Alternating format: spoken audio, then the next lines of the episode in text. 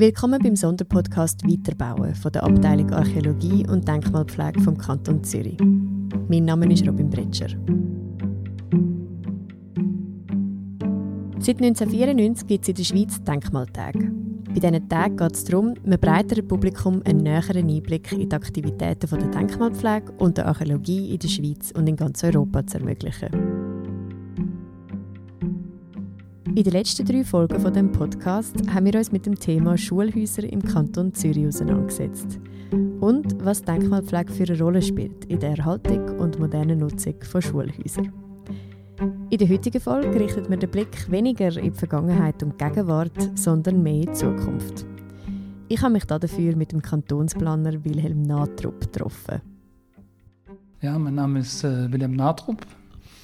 Ich bin 61 Jahre alt äh, und seit knapp elf Jahren jetzt Kantonsplaner vom Kanton Zürich. Äh, äh ich habe äh, zwei erwachsene Kinder, bin seit einigen Monaten Großvater. Wow, gratuliere. Danke, danke. Ja, dann sieht man auch die Perspektive, äh, dass es natürlich irgendwann äh, auch Kindergarten, Schul Primarschule und alles dann geben wird.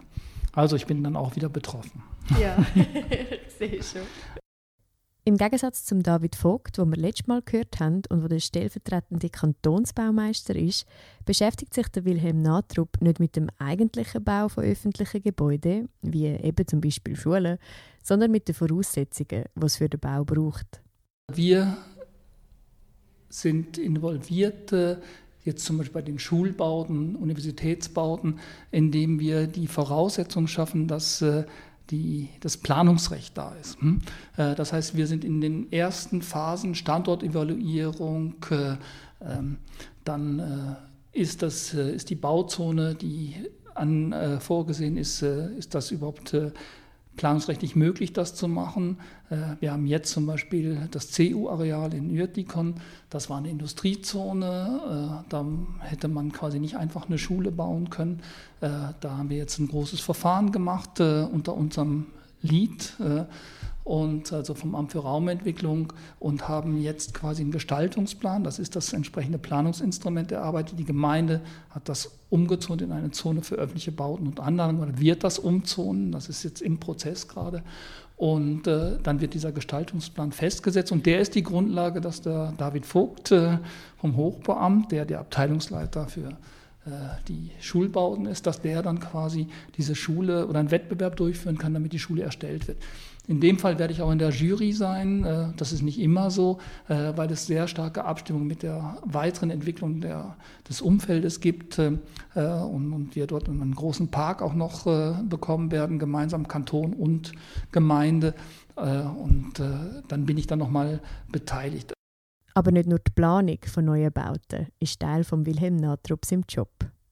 Einerseits haben wir den Auftrag, die Entwicklung des Kantons zu steuern, die Voraussetzungen, damit wir das Bevölkerungswachstum auffangen können zum Beispiel, oder die Gemeinden, die, äh, die dann quasi auch äh, die entsprechenden Bauzonen bereitstellen müssen. Und andererseits äh, schützen wir oder müssen wir die Identität der Gemeinden im Auge behalten. Wir sind für die, den Schutz des Kulturguts zuständig. Das sind auch interne Widersprüche. Das äh, Ganze fassen wir auch unter dem Begriff Baukultur zusammen, äh, dass wir etwas breiter verstehen. Da gehört auch die Planungskultur der äh, Kultur dazu, der Einbezug der Bevölkerung, aber eben auch Anwalt zu sein für die, das historische Erbe, was wir haben, sowohl im Boden mit der Archäologie als auch die Bauten und Anlagen sind ja nicht nur die Bauernhäuser, es sind auch die, die Trafostationen, es sind die Anlagen, die die äh, militärisch sind, äh, die Archäologie, die wir im Gewässer haben, alles das ist Kulturgut, äh, was es dann auch bei der weiteren Entwicklung zu schützen gilt oder in der Abwägung, so heißt das bei uns fachlich, zu sagen, in welchen Fällen hat denn die Beibehaltung oder Erhaltung, der Einbezug auch vielleicht von Schutzobjekten Vorrang vor dem Abriss und, und Neubau. Das ist immer eine, eine eine wichtige Thematik und die hat an Brisanz natürlich in den letzten Jahren, Jahrzehnten jetzt zugenommen. weil wir mit dem Raumplanungsgesetz auch eine Vorgabe bekommen haben, Innenentwicklung vor Außenentwicklung nennen wir das, also keine Inanspruchnahme von weiteren grünen Wiesen, wenn sich das immer vermeiden lässt. Das ist ganz im Sinne, sage ich mal, auch der Abstimmungen, die in den letzten Jahren gelaufen sind. Im Kanton Zürich ist das Raumplanungsgesetz, die Revision mit fast 70 Prozent Zustimmung angenommen worden. Dem müssen wir Rechnung tragen. Und das heißt aber, wir bauen im Bestand und dann wird diese Konfliktlage mit dem, äh, mit dem Kulturgut, mit dem, mit dem historischen Erbe natürlich wichtiger. Mhm. Aber wir haben auch gemeinsam ein Verständnis im Amt, äh, dass das kein, nicht immer ein Widerspruch ist. Wir können, wir können auch weiterbauen im Bestand unter Wahrung des äh, historischen Erbes unter Wahrung von Schutzobjekten, also Denkmalschutzobjekten. Das ist, äh, da gibt es super Beispiele. Und das, äh, das macht auch, glaube ich, die Qualität vom Kanton Zürich aus. Das Weiterbauen ist also nicht nur für die Denkmalpflege ein wichtiges Thema. Es ist ein Leitfaden für die Raumplanung vom zukünftigen Kanton Zürich. Wir haben in diesem Podcast schon zwei Beispiele für das Weiterbauen kennengelernt. Der Wilhelm Natrup schlägt es weiteres vor. Wenn Sie sich jetzt anschauen, zum Beispiel, wie sich, äh, äh, nachdem es ja lange ein Hin und Her gegeben hat, wie die Tonhalle äh, äh, wieder in quasi in alten Glanz gesetzt wird und gleichzeitig äh, neue Anforderungen auch, äh, das ist ja ein Konglomerat von Bauten mit dem Kongresshaus erfolgt, wo es auch moderne Zusatzbauten jetzt gibt, Rückbauten von alten Teilen mit Ersatz von neu, neuen Bauten. Das wird ein ganz spannendes Objekt aus alt und neu, aus verschiedenen Epochen.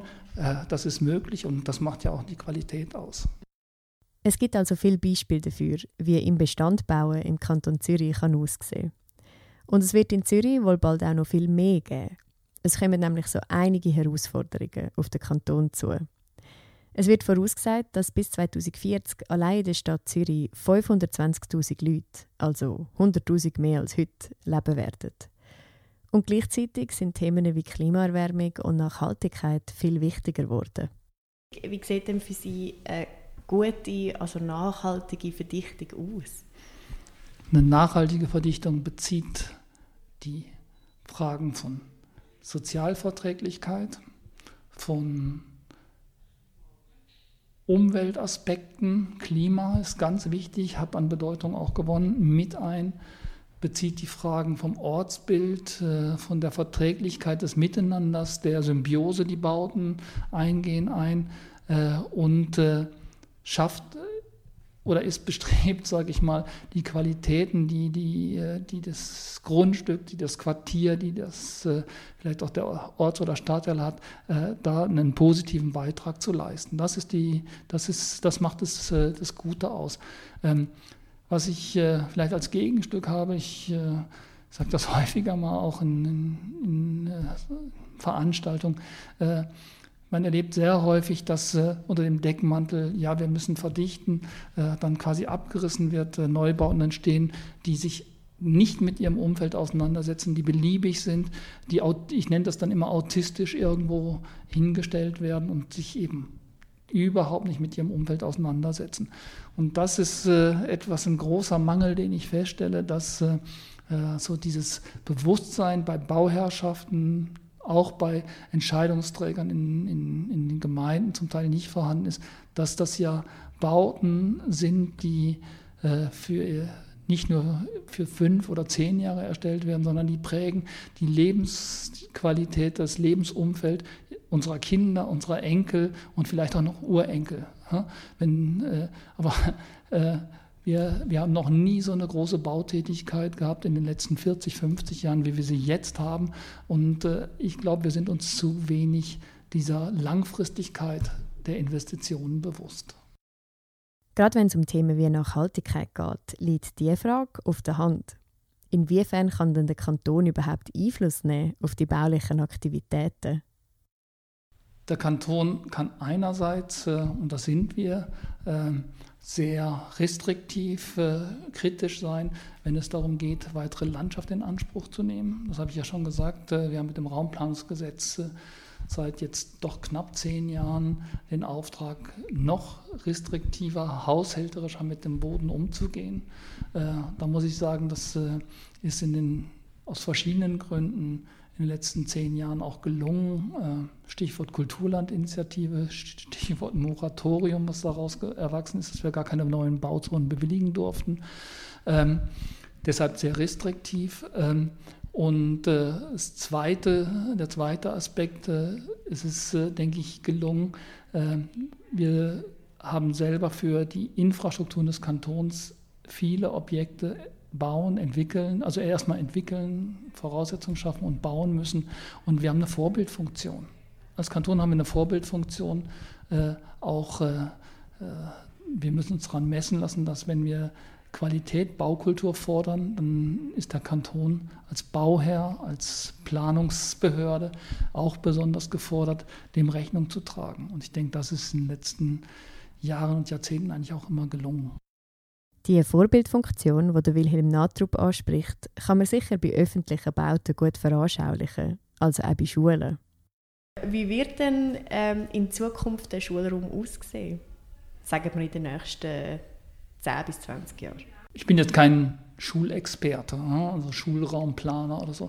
Aber ich glaube, es wird, wird weiterhin und äh, trotz Corona und äh, Homeoffice und Homeschooling wird es weiterhin äh, notwendig sein, auch aus sozialen Erwägungen raus, dass Kinder gemeinsam zur Schule gehen, äh, dass man äh, Gemeinschaft hat, Klassen hat äh, und dass ja, das äh, bedeutet auch, dass wir weiterhin Schulraum zur Verfügung stellen müssen. Und wenn wir äh, ein Kanton sind, der äh, bis, das ist die Prognose, bis, bis 2030 nochmal rund 280.000 Einwohner mehr haben wird, das ist mehr als zweimal Winterthur, dann, dann werden wir auch entsprechend Schulhäuser als Kanton Sekundar, äh, Mittelschulen und, und Hochschulen zur Verfügung stellen müssen.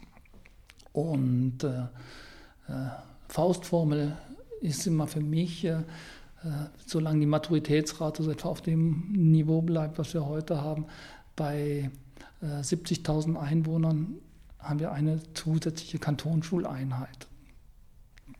Das, ist, das sind dann so 750 bis 1000 Schüler. Ja. Mhm. Ja. Und die, die wird man äh, entsprechend, das kann sich ja hochrechnen, bei 280.000 Einwohnern wird man nochmal drei, vier Kantonsschulen äh, dann brauchen. Mhm. Und würden Sie sagen, man baut dann in der neuen Schule oder man versucht auf alte bestehende Schulhäuser aufzubauen, weiterzubauen? Sowohl als auch. Also wo, wo die Situation es ermöglicht, weiterzubauen an Schulen, denke ich, ist es sinnvoll, bestehende äh, Schulen zu nutzen. Das hat auch Synergiepotenzial mit den bestehenden Infrastrukturen. Sie brauchen nur einmal eine Aula, sie, sie haben die, die Sportanlagen, äh, dann kann man weiterbauen. Es gibt aber dann auch irgendwann Größen von, von Schulen, wo es dann auch aus pädagogischen Gründen heraus äh, nicht mehr sinnvoll ist. Oder wir, wir haben ja auch den Entscheid gefällt, Baudirektion oder hier in der Raumplanung mit anderen Partnern, insbesondere mit der Bildungsdirektion, zu sagen, äh, es ist sinnvoll, nicht alle Schulen in Winterthur oder in Zürich zu konzentrieren, um auch Gegenlasten im öffentlichen Verkehr zu bringen, nicht alle äh, zur gleichen Zeit auch noch in die Stadt äh, fahren zu lassen. Deshalb auch Standorte in Wädenswil-Au, in, in Uertikon. Wir prüfen jetzt noch einen Standort im Glattal, eine zusätzliche Schule zu bauen, neben der in, in Uster und äh, in Zürich Nord. Ähm, um quasi regionale äh, Einzugsgebiete bedienen zu können, nicht so lange Wege zu haben. Äh, was macht Sinn? Und eben, wenn Sie dann Schulen haben, die Sie nicht mehr ausbauen können, dann ergibt es sich, dass Sie einen neuen Standort brauchen. Aber es war lange die Strategie, auch äh, bestehende Standorte zu nutzen oder auch bestehende oder Reserven Raumreserven zu nutzen. Beispiel ist die Kaserne. Äh, wenn dann das Polizei- und Justizzentrum fertig ist, die Kantonspolizei definitiv ausgezogen ist, das ist alles schon auch eingeleitet. Das wird äh, die Schule für die Berufsmaturität werden. Äh, ein sehr gut erschlossener Standort direkt am Hauptbahnhof. Ähm, das, so die Schule gibt es nur einmal im Kanton Zürich. Die gibt dann wiederum eine Schule in, im Seefeld in Riersbach, das Schulhaus Riersbach frei. Das kann saniert werden als Rochade-Schulhaus. Für, für die Sanierung im, im Bereich Stadelhofen, äh, Rämibühl. Und dann ist das äh, nachher auch äh, wieder eine Kantonsschule. Äh, eine von den 14 haben wir, glaube ich, im Kanton Zürich jetzt, später dann vielleicht mal 16, 17. Äh, die, und äh, so ist das so ein, so ein Zusammenspiel von Nutzen, Nachnutzen, Neubauen, Erweitern. Also genau das, was wir in der letzten Podcast-Folge gesehen und gehört haben. Die Zukunft der Schule besteht voraussichtlich im Weiterbauen. Was auch bedeutet, dass es in Zukunft bestimmt noch sehr viel mehr Weiterbauprojekte wird geben, wie das beim Schulhaus im Lee und beim Schulhaus Halden der Fall ist. Das Weiterbauen ist schließlich das Einzige, das Vergangenheit und Zukunft unter einen Hut bekommen Und wie sieht es mit der Zukunft vom Kanton ganz allgemein aus? Ich bin Optimist äh, und ich glaube auch, dass es uns weiterhin gelingen wird, äh, die Bevölkerungsentwicklung zu nutzen, äh, dass wir unsere Mobilität, die Erreichbarkeit von Einrichtungen, dass wir das äh, in, äh, in, gute Bahnen lenken können. Wir werden die S-Bahn ausbauen. Wir werden wahrscheinlich weniger Autoverkehr haben. Wir werden an den in fußläufiger Entfernung, wenn immer möglich, von den attraktiven Haltestellen vom öffentlichen Verkehr wohnen. Ähm, wir werden sicherlich auch der Landschaft äh, verstärkt Rechnung tragen, weil das Bewusstsein in der Bevölkerung gewachsen ist. Äh, das sieht man ja auch daran, dass äh, der Naturschutz einen höheren Stellenwert bekommt. Und da bin ich auch sehr optimistisch, dass es uns gelingen wird, einen Beitrag zur oder die Klimaerwärmung nicht so stark ansteigen zu lassen. Die kleinen Beiträge, die wir als, als Kanton dort leisten können, dass wir das bringen. Wir werden aber auch sehen, dass wir äh, viel Bevölkerung haben, die die Landschaft nutzen will. Äh, wir werden Erholungsräume haben, die wir vielleicht heute noch gar nicht so sehen. Äh, es kann nicht sein, dass, äh, dass nur die, die See, der See, der Zürichsee, die anderen Seen, der Greifensee oder Pfäffikasee äh, attraktiv sind. Wir müssen auch unsere Flüsse, unsere äh, anderen attraktiven Lagen äh, so der Bevölkerung zugänglich machen, dass wir, dass wir nicht quasi an einzelnen Orten in, im Freizeitverkehr oder in der Freizeitnutzung dann quasi Überbelastung bekommen. Das, ist, äh, das wird für die Zukunft eine große Herausforderung sein. Ich glaube auch, dass unsere Städte grüner werden äh, in den nächsten 20, 30 Jahren. Äh, das ist keine leichte Aufgabe. Da muss auch ein Bewusstseinswandel stattfinden. Da müssen viele Eigentümer zusammenspannen. das kann man nicht nur verordnen, das kann auch nicht nur die öffentliche Hand machen. Es braucht da mehr Bewusstsein, äh, dass, äh, dass viele kleine Einzelentscheidungen die Lebensqualität in der Stadt, in den dichten Siedlungen ausmachen. Also, grüner werden, eine bessere Erschliessung und eine bessere Verteilung vom Freizeitraum ist die Devise. Da sind wir doch mal gespannt, was noch auf uns zukommen wird in den nächsten 30 Jahren. Eins ist sicher, die Schüler von der Kantine Lee und dem Schulhaus Halden werden ihre Schulhäuser noch lange erhalten bleiben. Das war es für diese Folge und für den Podcast. Danke fürs Zuhören.